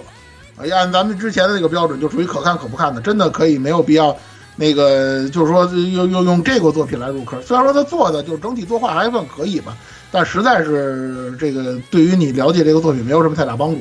所以这个片子其实值得说的地方不多，很多这个传说类传说粉丝啊，基本上把这个《永恒传说》的动画版当黑历史看待了。啊，我也遵循他们的这个意见，所以说呢，大家呢，如果想了解《永恒传说》的话呢，找找 PSP，反正现在模拟器也比较成熟了，你玩玩那个 PSP 版就差不多行了。这动画可以不看。可以，嗯，可以。然后接下来是我个人比较喜欢的一个改编啊，我不知道，就是这个咱们这个坑王，坑王那个山崎游戏流的这个 D N 安九天使怪盗，天使怪盗，断头女王啊，前两呃他完他完结了，哎，他还完结了，对，这这个是这很难得完结的，他还完结了，我还真是看了，我记得是咱们前年，应该是前年吧，前年的时候在大新闻前年时候新闻里面专门提了一嘴这玩意儿，就是他完结时候，咱们啊对。专门提了他。我实话跟大家说，这是我挖的坑，但是到现在为止，因为我没有买到漫画，所以说这个坑没法填，非常尴尬的一件事情。虽然海鲜市场它是有这个漫画的，但是你们知道海鲜市场那个价格是什么价格，是吧？我这个实在是。然后我给老蔡指了一条路，对吧？但是你，但是他说，但是你说的那个是得是台版，现在只是说，只是说现在东立好像有这个计划要，就是汉化它这个汉化它这个爱藏版，但是是不是？彻底全本的汉化，这个我不清楚，而且他要是彻底都汉化完，也是猴年马月的事情。所以说这个坑呢，哎，我也跟那个坑王山七六七流士，大家等等啊，但是等我等我凑齐了那个 漫画，我看完一遍之后，我再跟大家聊。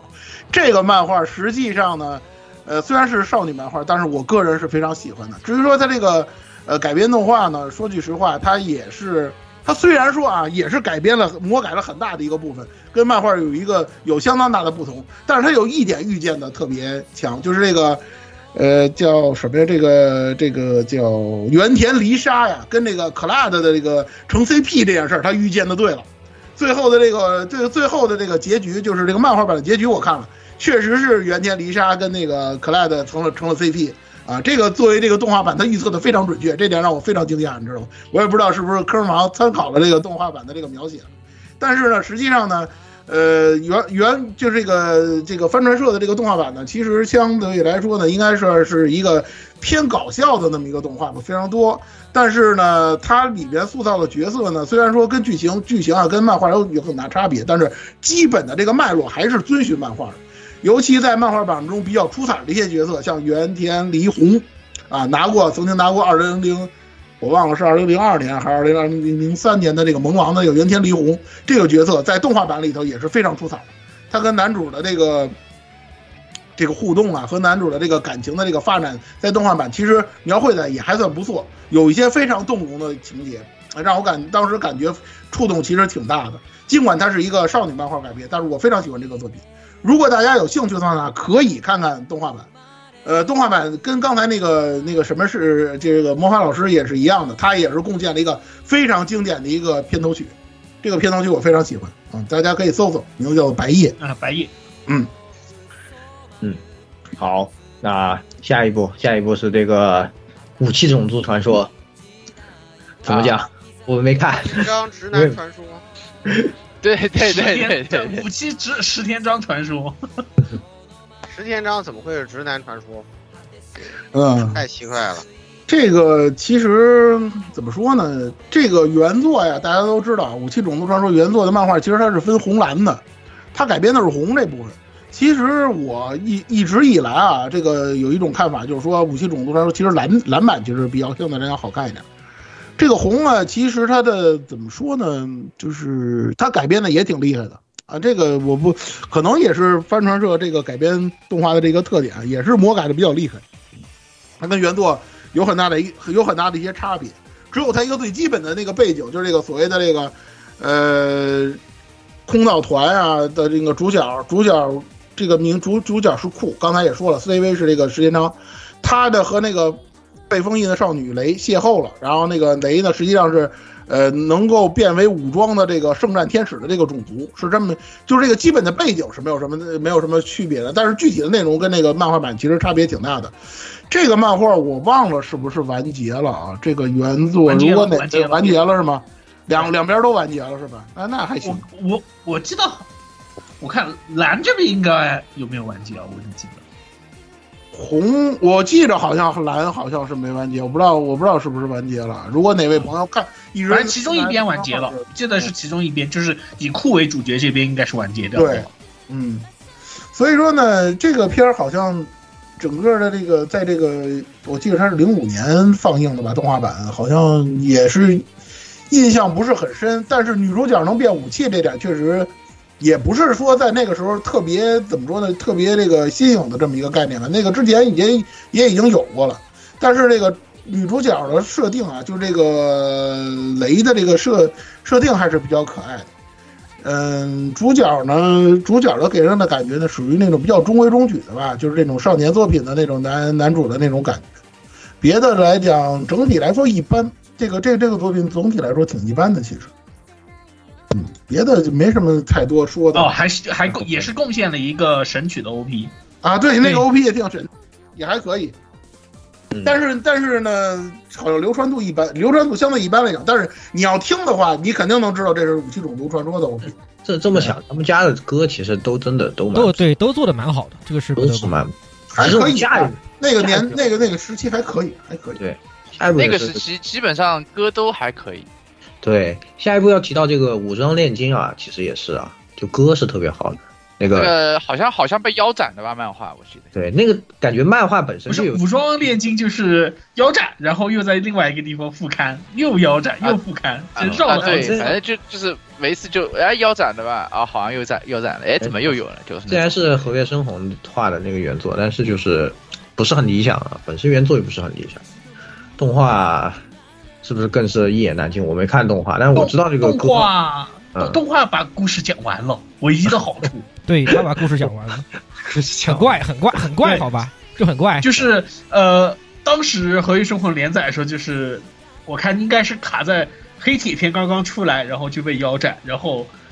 不知道他又换了，好像是换到月刊还是哪一边，然后把故事写完了以后，然后动画化的时候把整个故事从头连到尾，还是说完了，还行，我觉得。啊，反正我的印象里，这个片子就只剩下那个福山浩寿的 OP 了，是吧？对，哎，我觉得那个武器的设计还蛮蛮好玩的，就是对就就而且作为武装炼金，就是其实《合约生活》后面还又写了，又画了一部，也是跟这个武装炼金也是应该算有一定联系吧。就是他那个什么，嗯、我看有西莫香那个设计什么弗兰肯斯坦，设计弗兰肯斯坦那个设定的这这一啊，再生魔人，再生魔人吧，应该是。啊，对对，再再生魔再人，生魔人，对啊，对，再生魔人，好像也是跟武装炼金这边好像有一小小点设定上面的这个关联是。不过不是，不过不不过不关键，但是从动画角度上来说，算是就是虽然说还是改编的不算特别好，但依然但是已经好，比比其他人说完的算是比较好的一个点。而且其实写其实说到这里也可以看得出来，就是呃帆船社改编这个的改编作，不管是卖肉线的还是这个这个不不是不卖肉的这个改编作，都有个很大的问题，就是它的魔改深度真的大部分绝大部分都很高，呃导致了这个它的评价很微妙。这个是没有办法，嗯，这个东西，这个这个现这个现象很尴尬。哎，那这个就是还是，呃，本身原作也有点难做，感觉是吧？本身也得难做，但其他的就其他就改变的有点过分。其实最后还要提一个改编作品，就是《潘多拉之心》嘛，这个其实名气就个其实嗯，名气就更大了。其实我挺喜欢的，我说实话，我觉我挺喜欢这个动画的，它后面确实是和漫画不一样，我漫画也看了，就但是它我觉得比漫画处理的好。呃，对，就是漫画，因可是他为它有接着往后讲可是他漫画，它最大问题是动画基本上就真，它也是属于那个超超过连载进度了，所以说这个基本上能讲的就都没讲，该讲的东西也都没讲，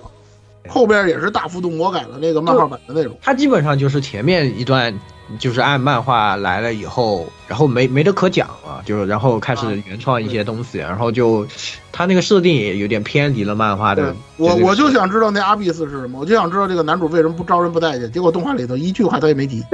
一句也没提。啊、对啊，对 他，就是没提这个事儿啊。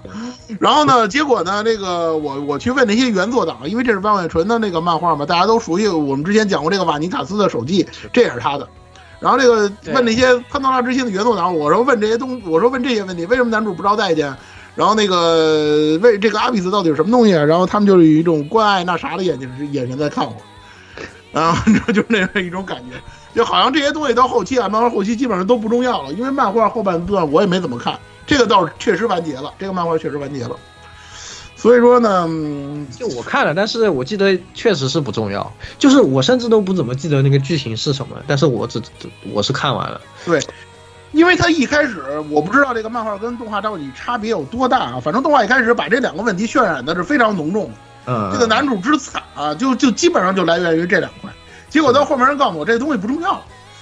好吧后？面还是就是什么人物关系那些就搞得更更那个更重要一点啊，然后就设定什么的就比较随意一点了，嗯就也不是比较随意，就是它它就不是那个主主要的它要描述描描述的内容了吧？反正其实我觉得动画处理还可以啊，因为它到那里确实是就。大概到个十，我忘记了十十十七八集吧的时候就，就漫画后面没有东西了，所以他就从那里开始自己给他拧了一个结局啊。这拧的也还算，我觉得还可以接受吧，反正就还行。虽然也是有一点开放啊，然后呃，就是他也不可能有续作，因为那个漫画他后面后面是往别的地方走了，对吧？但是呢，他还是就是留了个那个开放，没有把话说死的这种感觉，因为他自己可能也有点编不下去。但我觉得总体 TV 的观感是不错的，而且加上维普大妈的那个音乐是吧，跟他维普大妈音乐确实不错哎，OP 跟片尾曲都还可以。对主要被人诟病的，除了这个魔改这部分以外，主要就是肯定是没有原作画的好看呀、啊这个女主被画的跟大妈似的，是吧？就就就原作的那个画风也比较难处理还成动画。在动画对万月传但是那个动那个画风这这可能是那个年代的问题啊。但是你看后来瓦尼塔斯手记就比较不错，就还不错，就还不错，进步了嘛，技术进对步了嘛。你想那个时候，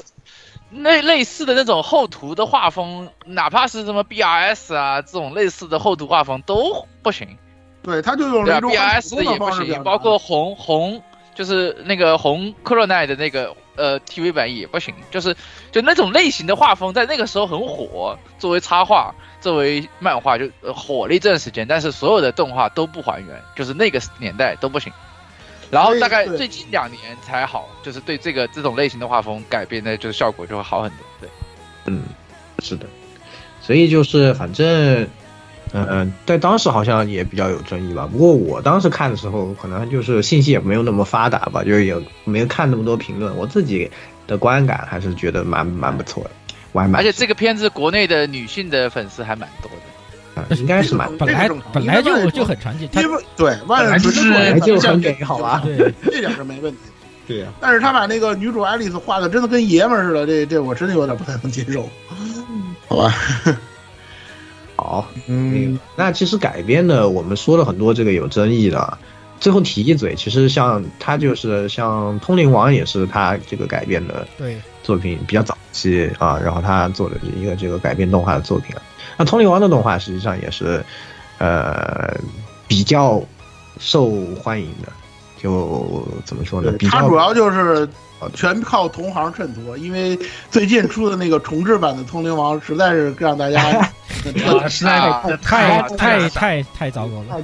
太过分了。确实，除了除呃除了还是梨梨园大妈出来唱了一首主题曲，那主题曲还真是不错啊。就我指的是那个新版，旧版的就不说了，那都是经典。都是经典是。本来那个《通灵王》其实原作就不咋地，我们之前也说了，原作就不咋地。然后呢，那个动画版呢，其实当年那个动画版呢改的也是魔改成分也比较多，但是完全遵循这个原作的这个新版一出来呢，大家觉得其实原作原来那动画版做的还行，就是这么一个过程。是吧？和 还真是得说，现在回忆回忆啊，他们家这个歌是真的都拿捏的很好啊，是吧？这个曲子全都是好曲子啊。那改编的作品也是，就聊这么多，就感觉基本上都是有争议吧，就还是有比较大幅度的针对原作的改编。只不过，只不过嘛，相对来说，卖肉馅那卖肉馅的东西，它毕竟卖肉成分它这个做的比较好，相对这就卖肉的这个部分做的比较好，就对原作大家看的不是剧情，对大家看的不是剧情，就相对比较相对弱化些。但是偏剧情向的这些东西就 就见仁见智就会有点在意了，对，有点在意这个东西，对。在意这个问题。是的，那除了这些以外呢，在这个零一年到零九年之间呢，还是有一些他的原创作品啊，是非常非常不错的。其实他们这个原创原创片真的牛，都好，都都挺牛的，讲道理。对，方中畅的原创作品都挺牛的。对，第一个这个宇宙星路是吧？对，对，这个来你们讲讲。嗯，其实这个这三部作品啊，《宇宙的星路》，然后《发奋的和《英雄时代》，上期发奋的一期节目咱们已经聊过了，这个《星之路》三部曲嘛，它这个重点的侧重啊，《宇宙星路》相当于这个，呃，人类解决了这个星际行星级别的这个灾难之后呢，初登宇宙，然后开始这个进行初步探索的这么一个过程。它围绕的是那个五大空间站，然后呢，解决了这个星球的几大冲击的这个内容。当时呢，这个作品呢有两点比较优秀的地方，我个人比较喜欢的，一个是它的属于那种励志向的。呃，我说句实话啊，在那个年代里头，其实励志类的这个这个这个动画作品啊都已经属于比较偏门的作品了。如果你在这个原创作品当中能够看到励志类的作品，一般来讲，在那个年代，比如说像那个呃《凯勒多之星》啊，这在那个呃甘总那期咱没提，就是《百变之星》没有提这个。其实就像那些作品来讲，如果你是励志类的话，在那个在那个年代，实际上属于那种人气度、关注度都非常高的。这个作品也是，它表面上呢是写了一个有一个宇宙当中的这个斯蒂尔维亚的一个学员的这么一个故事，实际上还是有点偏重于这个学员系，但是它实际上是一个励志类的故事，它在那个人物的那个塑造方面都是非常出色的。尤其这个偏濑之麻这个角色，如果你看过这个《宇宙星路》的话，对于这个角色他的这个成长，尤其他那个后半段和伊山光太的这个感情线都是非常有意思的。顺便多说一句，这个作品的这个编剧当中，这个脚本当中是有大河内一楼的。内一楼，哎，但是大河内一楼那个时候是不发病的发病的，对还是正常版的。他还是正常正常。你们看看那个时候大河内一楼的作品是多么写的多么扣人心弦。你们就能理解得到了。当然，它里头可能也有一些有争议的地方，就放在现在这个时代。但是那个作这个时代的那个法，那个时代这个宇宙星路绝对是相当优秀的这么一个 FF 作品。当然了，某些方面的设定啊，可能有一些落后了，跟现在的时代有一些脱节，但是不影响这个作品的优秀。对，就说这么多。发布者咱就不说了，上嗯，发布者就不说了。上期咱说过，西是神曲啊，哎也是 OP 欧剧神曲出道曲。都出道曲，出道曲那个啊，那什么阿斯泰诺布雷布雷安托对。对。对，哇，经典。然后那个对，然后发放点咱就不说了。那个英雄时代，英雄世纪或者叫对。英或者叫英雄世纪，它的名字是 Heroic 呃 Heroic Age，就是这个，嗯。呃，是，其实就是原发夫那儿的这个原班人马。咱们在这个发布那期也说了，他要做一期相，还是要回归这个相对浪漫主义的这么一个作品。他的这个作品呢，一个一方面呢，就是他很多借鉴了这个希腊神话的这个概念，包括这个呃什么黄金族、白银族、青铜族啊这些，这是源于希腊神话当中的种族。可能你很多人想起这个，只能想到这个但丁的神曲啊，就这个黄金时代、青铜时代这个。跟那个还是不太一样的啊，这个讲的是希腊神话的那个内容。然后呢，就是它这个像像就像我之前说的这个，它里头的很多的东西啊，虽然说跟那个发夫那没有什么太大关系，但是你能够感觉到里头的精神内核是一脉相承的。尤其这个黄金族，就特特特别特别像这个发布那里头，就是说正常的，没有那个发生什么灾害的，就是这个正常的这个机械飞升了之后呢，给这个整个宇宙留下这个所谓的这个预言的这个种族，就特别像这个种族。然后呢，回应他的这个种族，就是比如说像白银族、青铜族，然后被毁灭的黑铁族，呃被毁灭的英雄族，以及代表人类的这个黑铁族，他们在于这个人在这个宇宙当中的这个发展，以及他们当中的一些中度争端，这在这个故事当中都有非常好的好的这个体现。另外呢，就是这个我们之前说过这个平行九司这个判子会的问题，在这部作品里头也做了一定程度的呃修订。这里头的角色虽然还是有的一点千篇一律的感觉，但是你能区分清楚了啊，跟原来不一样。包括里面人物的塑造非常的出色，比如说那位开始看着像花瓶，但是后期有着非常非常令人惊讶的那种令令人亮眼表现的那位呃人类的那位公主。顺带说一句啊，翻。哎，顺带说一句，他是石川由一的，应该算是也是出道级作品了吧，基本上。然后呢，包括那个男主角这个 A 级，这个无敌的这个英雄族的这个后裔的这位少年，他的这个给人的这种感觉，包括跟里边男二号的所谓这个犬猿之交来的日语的一个以日语的这么一个 成语，就是类似欢喜冤家的那么一种感觉，这这一方面的塑造都是非常不错的。是的，像。强烈向大家推荐这个，强烈推荐，真的做得好，真的做得好。对，它的门阅读门槛其实没有那个夫字号要那么高了。这个说句不好听的，你如果了解星际争霸的话，那你看这个作品一定会有很大的既视感。确实，确实，确实，确实，而且而而且它的关键是它的那个细构也是冲锋钉，它细构还是冲锋钉。对，还是冲锋钉，就是发疯的原班人，原班人。对，你看看发疯冲锋钉不发刀子了，你看人家这个作品照样能写的非常出彩。它的这个架构，它这个结构啊，它这个世界观的这个铺垫，也不能说完全不发抖，还是有很多感人的片段，还是有，还是有，是有的，还是有。对，它不没有那种特别残酷的剧情，对，因为它有这么一个非非常牛叉的这么一位 A G 这位男男一号这位英雄族的这个人，有一个人在那儿，他消解了很多东西。然后还是老样子，他的 O P 强烈推荐 Gravitation，还是还是安吉还是安吉来唱，又是安吉了，又是安吉了。那个 Gravitation 这也是巨好听，好吧？啊，强烈推荐这部作品。这么一看啊，我数了一下，我们今天讲的片子没有哪一部 OP 是不行的，全是神曲啊。对呀，真的是，确实，确实，确实，还真是，确真别说，真别说，全都是这个 OP 全，没有哪一个 OP 不是拿出来就是那种，就是觉得不行。神曲确实比较多，就是翻到现在来，翻到现在来听都很。到现在，哪怕沙漠落期了，都很多神曲啊。是的，是的，是的。那。对，那也是我们其实零一年到零九年，他们比较稳定的这一块，就是产出最高、最最多的这段时间呢，也是给大家讲了一些我们 呃比较在意的片子。那最后呢，就来到，就是还是在一零年之后吧，就是基本上有一点开始走一个。呃，下坡路了，对吧？因为大家也知道，其实他们寿命是到一八年之后就结束了嘛。甚至是在这一段时间里面，那做的作品呢，也就相对来说比较，怎么说，就不像之前那样那么的有这种创作的欲望，或者说，呃，有内容在里面。很多还是一些改编的作品啊，和一些少数一些让人眼前一亮的原创作品，但是特征都是。感觉在作画上呢，就是也不是特别安定了啊。然后这段时期的话，啊，呃，还是来讲一讲吧。呃，首先呢，就是我们就讲一讲这段时间我们觉得就比较好的作品了，那就是一开始就要讲到啊，一部经典作品，第二年的《潜行万代亚子》啊，也是改编的这个。小说啊，对吧？这个就非常经典了。这个 OP 也是非常非常经典的一个梗啊。然后对，从从从从片头曲就开始玩梗。对对，就全部是梗。这个大家而且而且而且他的 OP 也是当时的空耳时代名作之一啊。就是对对对，是是那个 OP 真的是谁听过？基本上你是喜欢这个二次元文化的人，对吧？你肯定听过这个 OP 的。对，现在这个。这两两这两部的 OP 都非常绝。第一部那个是世界已完蛋是吧？对，正好跟那个正好跟那个克苏鲁的这个背景正好跟跟他贴近了。是的，是的，他都是这样，就很会玩梗的一部作品啊。他是虽然是克苏鲁神话，但是一点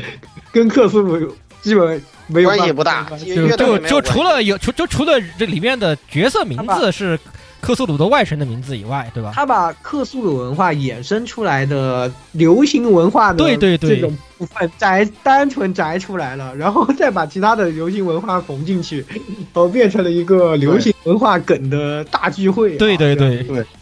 你看那个是这个时代，它这个梗就相对来讲，它流行性的比就比较 fashion 了。它跟那个那个那个宅文化特别浓郁的那个时代，就是上个世纪九十年代就完全不同了。啊这个梗儿，呃，对他这里头很多梗儿，大家可能接受来讲，接受度来讲就比福子号要强得多。啊对对对，包括也流传到现在的什么什么物理学圣剑啊？对 物理学是什么那个 什么假面骑士的变身啊对这些，哎什，么宇宙 CQC 啊，就这些东西就就都出来了。对对对，嗯，真的是非常有意思的一部作品啊。然后它其实原作的质量也很高，就一直在这个搞笑玩梗的这种过程之中呢，也会推进一些剧情，就不会让你觉得乏味，然后在合适的地方也就完结了，就没有什么这个。可惜就是这个动画其实就一直也没有做到，呃，就是很很后面，就是进展不是很很大，然后后面再补了一些那个，好像直接直接。我记得是不是 OVA 直直接接跳了一个结局，好像啊，直接补到了结局，就局。然后那个因为克子的声优松来未佑小姐也仙逝了嘛，所以说呢也比较影响这个东西的改编，就是后期改编了。就是确实也挺可惜的吧，啊、但是作品本身真的是一个非常非常有意思。如果大家喜欢这种，就是很喜欢这一块儿这些文化啊，就流行文化啊这些东西的，对你去看这个肯定都会有。你喜欢对你喜欢二次元啊，喜欢宅啊，这个东西你看这个没有问题，只要你别想着用这个东西来进这个克苏鲁神话的坑儿就行，就这个事儿你不要，也也可以，其实那真是半半毛钱关系都没有。也不是说一毛钱没有，也不是不行。克苏鲁的一部分，是吧？呃，更何况你要这样想嘛，对吧？现在克系东西已经，你要说是找原始那味儿已经很难很难了，就特就特别难，因为其实。所以就你你就把它当你就把它当做是你一个萌系客系的入坑，也不未尝不是不可以，对不对？哎，你看我们这两天这个直播那个这个人格解体，你看那个你看那个对吧？那个塔维尔啊，不对，那个阿萨可爱的尤格索，尤格索托斯啊，这我啊，这你一点问题都没有啊，对吧？对吧一点问题都没有。然后我们都觉得这种是非常正常的操作啊，对啊。非常合理，非常合理，非常正常，哎。合理的。哎，是的，也是非常，我觉得这作者真的脑洞是可以的，啊这作品也真的是非常优秀作品，动画也是相当不错，非常推荐大家如果没有看过可以去看一下的作品。然后其实在这个同时期呢，有一部这个是原原创作品吧，就是这个呃轮回的拉格朗日啊，其实这个作品稍微有一点点小众，但是。还是挺不错的一部呃，这个机器人动画。其实，在那个年代，就一二年的时候，机器人动画已经开始变少了，对。不是很多啊、然后这个轮轮回拉格朗日，他其实，呃，他和 Production IG 应该是就是当时一起做的，然后 IG 提供的呃剧本，提供剧本吧，应该是 IG 给的剧，哎对哎给的剧本，他们对，他们来负责制作，然后，呃，想就是，其实这个这个片子呢，没有特别怎么说出格的创意啊，基本上还是就是把一些呃流行文化和当时当时的一些流行文化和这个超级机器人这一块进行了一个结合，但是呢，它整体的表现比较稳定，我觉得。呃，是它的一个好处啊，因为大家知道这个超级机器人动画很容易，就是看看着就就就就很偏了，就是他会走偏了，或者就崩掉了啊之类的，很少有人或者是开说的是，或者是开始越越来越那种机械降神吧，就是越到后面对容易机械降神。那这个片子呢，整体来说还是就保持的比较好吧，就整体的看着呢也，呃，就是还是观感上来说，我觉得是不错的一个片子。女主角的性格比较有意思，对压川女汉子嘛，对吧？压川女汉子对，这是一个有百有着百合有百合元素的萝卜作品。我个人认为啊，它比这他这个作品的这个百合的描写，或者说他有些剧情和剧情相关的内容，比这个水星的魔女呢高的不知道哪儿哪儿，真的怎么又黑水星的魔女？还得还得我还得说水星的魔女。白老板就如果从一一你一个你从一个做的好的角度上来说，就是说就是整体做的很好的角度上，这个这个这部作品的百合确实写的很不错，没不，而且它的度把握的很好。不违和，没有违违和感很低，对，违和感很多，没有那么大它的度把是把握的也很好，没有特别的超过，也没有说是就让你觉得轻这个轻描淡写，都很好。它是就就极你就极为你就觉得这种互动特别的舒服，很舒服，比较自然，很自然。对对对，这这个这个拉格朗日进过激战吗？这我没有印象。没有没有没有没进过没有，唯独没有进过，没有没有进过，对，非常遗憾没有进过，非常遗憾。蔡老师，你既然要用这个东西来黑那个黑水星魔女，那我不得不再提一句，那那那那个那我的三圣星的百合他写的他他他写的不比水魔水星魔女好吗？得得你的三圣星都已经回去重新再拍一遍了，你还重新回炉了一遍，这真不好说。有时间我还真得去补一下那个三圣星，你甭管怎么说，是吧？因为那里的啊就不多说了，啊，就不多说了，咱扯远了，扯扯远了，扯远了，说远了。反正这个这个片子还是不错，挺挺安定的啊。就是如果大家就是有兴趣的话，就是还是可以看看一看的这样的一个片子。然后在之后呢，就是也是应该也是和 IG 吧，就是这个宇宙战舰大战哦，不是和 IG 是那个 AIC 啊，是和他们一起共同制作。然后就大和号二幺九九啊，那也是大和号的新系列，也是呃。这个虽然我是没看，不过好像评价还是不错的啊。哦，评价相当好，是吧？就是，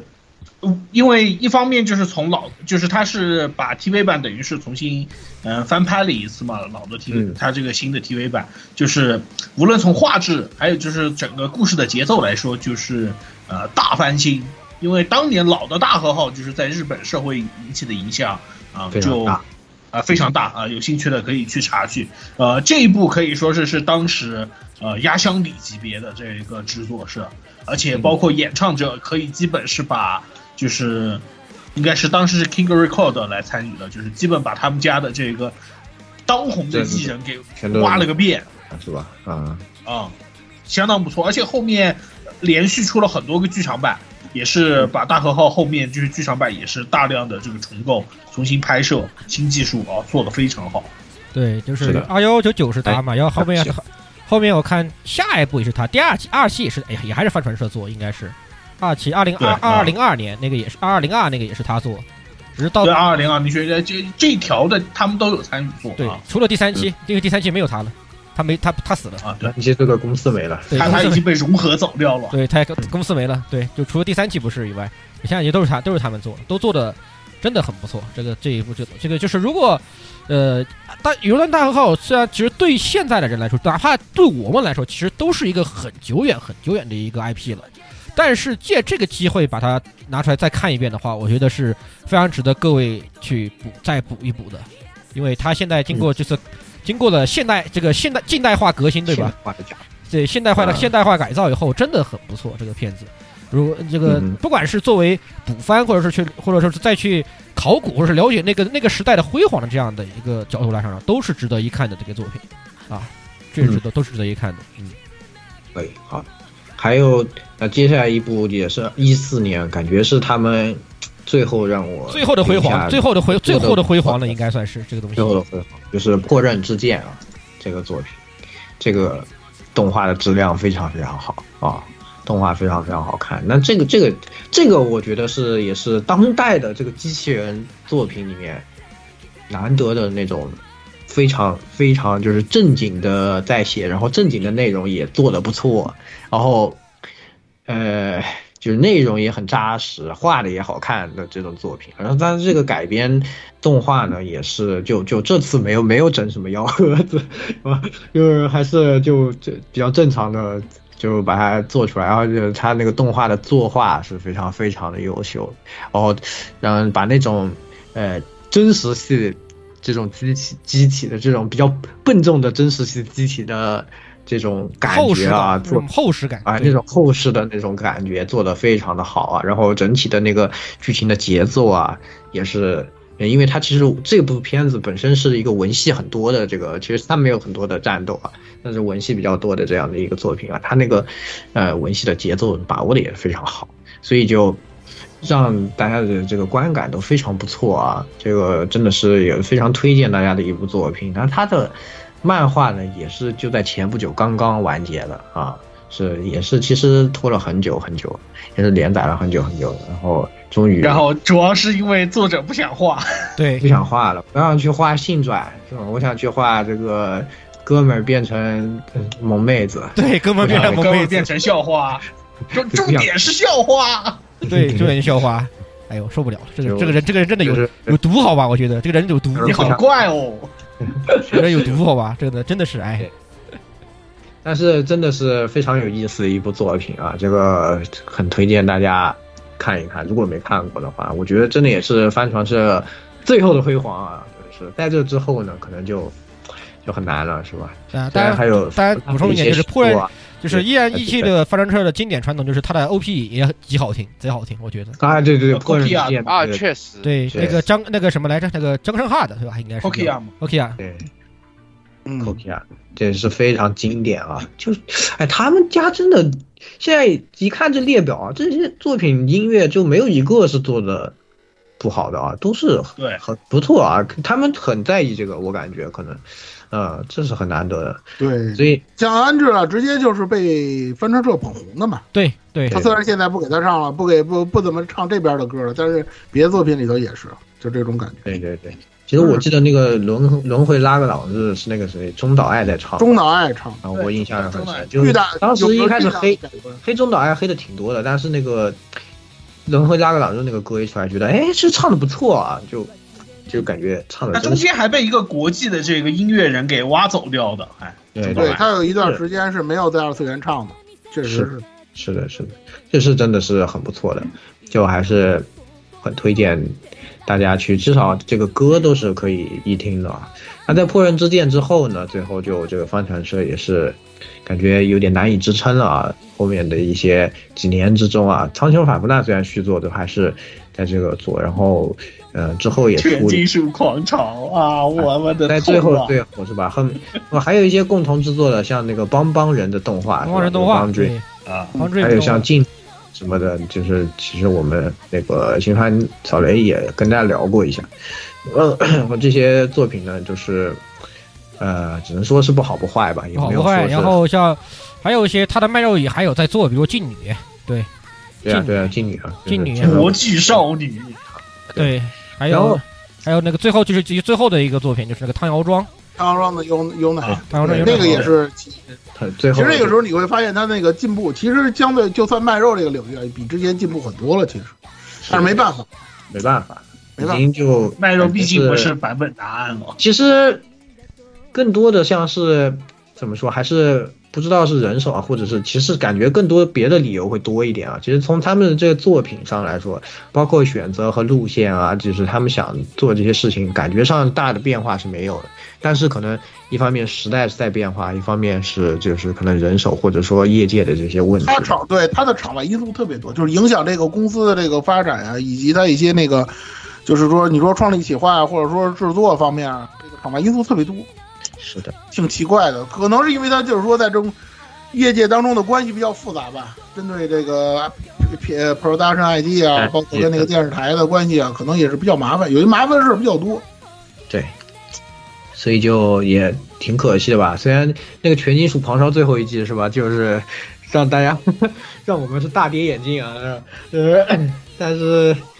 总的来说，考虑到《天津主皇朝》后年马月才会有这个新动画这个的这个问题呢，这个咱们也不，你现在这个角度，咱们也不太不太会像当时那么批判的这么厉害了。是的，是的，对啊，当时我记得新番节目里面也聊过，那我看第一集我都给我看哭了呢，都都，就是因为呃，他多少年都过去了，对吧？你才能看到他这个，真是也没办法。所以这种东西吧，就是一旦有些东西吧，一旦失去了，就变成永远的遗憾。就包括像帆帆船社也是，就在止步于此了，就没有办法了，不会有更多的这个他的作品啊。但是呢，他给我们带来的过往的这些作品呢，还是有很多。你像今天我们聊了这些，有很多的作品还是留在了我们的心中，是吧？对。但如果是呃，听众朋友们听了以后，像我们提到的一些作品啊、我们都觉得啊、当然除了中间一段时期我们讲过一些比较微妙的，是吧？像呃那个改编这改编作，还 就是会有一些这种呃这种怎么说呢，比较两两两边都有吧，就是有好有坏的这种评价的。但是大部分我们提到的一些作品，都是非常优秀，然后非常值得大家去一看。尤其是他的原创作品，几乎没有，几几乎吧，应该几乎没雷。这个是几乎没了，很难得的这个很难得，这个很强了。很难的一个事情啊。嗯对，是这个原创动画做得好，真的是一个其实很耗心力、很耗这个、很考验动画公司的一个事情。他们家这个原创动画真的是非常非常不错的，真的是很推荐大家去看一看，是吧？那其实呢，我们的回顾呢也伴随着这个，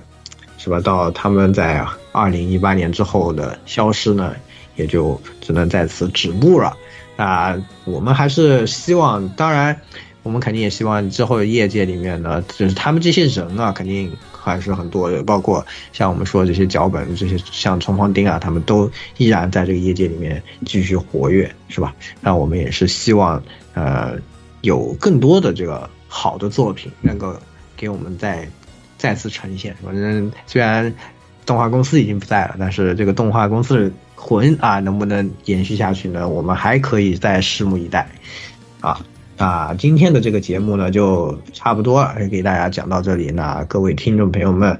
我们差不多在下一期节目之中再见吧。下期再见，啊、欢迎大家加加入幺零零六二八六二六和我们一起讨论。好的，那么这期节目就给大家带来到这里了，各位听众朋友们，咱们下期再见，拜拜。下期再见，拜拜，再见，拜拜。一小时四十分钟左右，差不多，差不多还行。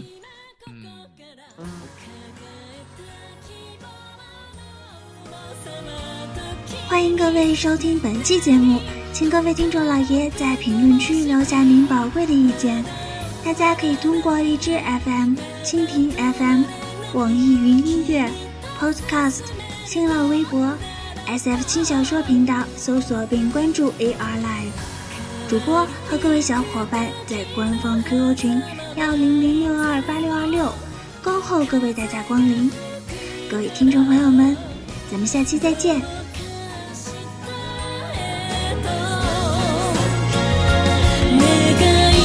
ずけど